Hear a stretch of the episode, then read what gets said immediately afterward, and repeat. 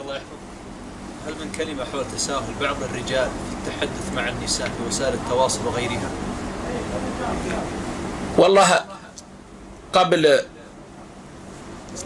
ثلاثة أيام كان عندي دورة في دبي عن فقه الأسرة وكانت هذه الدورة عن فقه عوارض الزوجية وعرض لنا أن أشرنا إلى هذا الذي ذكرتموه من قضية التساهل في الحديث بين الرجال والنساء وقد يكون أوله بقصد حسن ولكن الشيطان ينفخ فيه وما اجتمع رجل وامرأة إلا كان الشيطان ثالثهما. وهناك مفاسد كثيرة والتواصل بين الرجال والنساء حتى طلاب العلم بتوسع فيه خطر عظيم ولا سيما ما يتعلق بالمشاكل الاجتماعية وتأتي المرأة وتفتح لها قصة ويسمح لها طالب العلم أن تتحدث كما تشاء ثم قد يشاركها كما يقال همها ويتوسع في في هذا الأمر. هذا يجر يجر الشر له ولها ويجر الشر الكثير. والواجب الاقتصار على ما لا بد منه. في الحديث والكف عن آه، التوسع. كذلك من الشر العظيم الذي رأيته ما يتعلق بتواصل النساء فيما يتعلق بتفسير الرؤى وتفسير الأحلام مع الرجال. فإن هذا مجال خصب للوقوع في كثير من الفتن. لا سيما أن الذي يعبر الرؤى يدرك أن الرؤى تكشف أسرار من يراها والذي يعبر الرؤى قد يطلع على أسرار من يخبره بالرؤية آه، من حيث لا يشعر الرائي الذي رأى الرؤيا بما تكشفه الرؤيا من أسراره. وهذا أمر نعرفه حق المعرفة. فهذا قد يجعل المرأة لقمة سائغة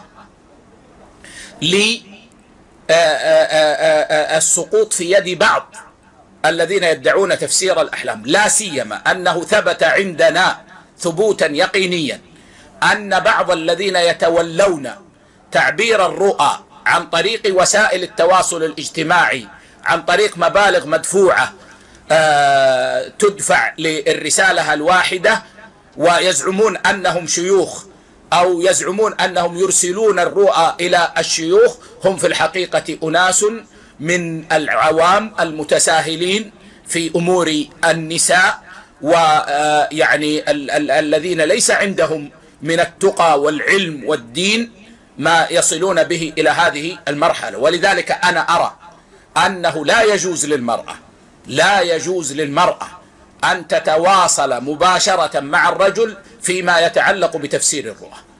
لأن هذه ليست من الضرورات وليست من الحاجات ولو لم يعلمها الإنسان لما ضره شيء ويترتب عليها من المفاسد ما الله به عليم.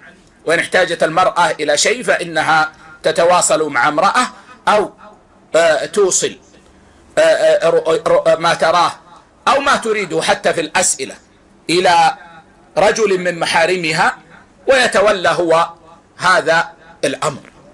هذا بالنسبة لما يتعلق بالتواصل مع طلاب العلم الكبار.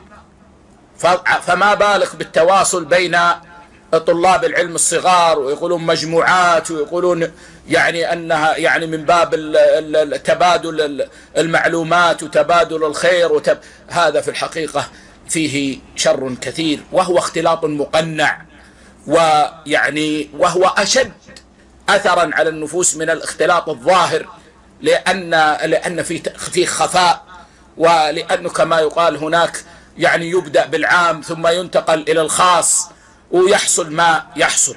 فأنا أوصي نفسي أولا وإخواني جميعا بأن نبتعد عن التواصل مع النساء الأجنبيات عنا قدر المستطاع. وإن كان هناك ضرورة فليقتصر على حد الذي لا بد منه. على الحد الواجب الذي لا بد منه. وأنا أتكلم وأعلم الواقع. والله يا إخوة من الأسئلة التي تريدني الكثيرة أجد أن هذه الوسائل المعاصرة ووسائل التواصل المعاصرة المعاصرة خطر على عرض الرجال والنساء. وأن الشيطان يتصيد الصالحين في هذا الباب. فينبغي الحذر وتقوى الله والكف وأن لا يكون هناك هذا التواصل المباشر إلا عند الحاجة التي لا بد منها ويكون ذلك بمقدار الحاجة وأن لا يتوسع في ذلك. صلى الله عز وجل أن يهدينا جميعا إلى ما يحب ويرضى.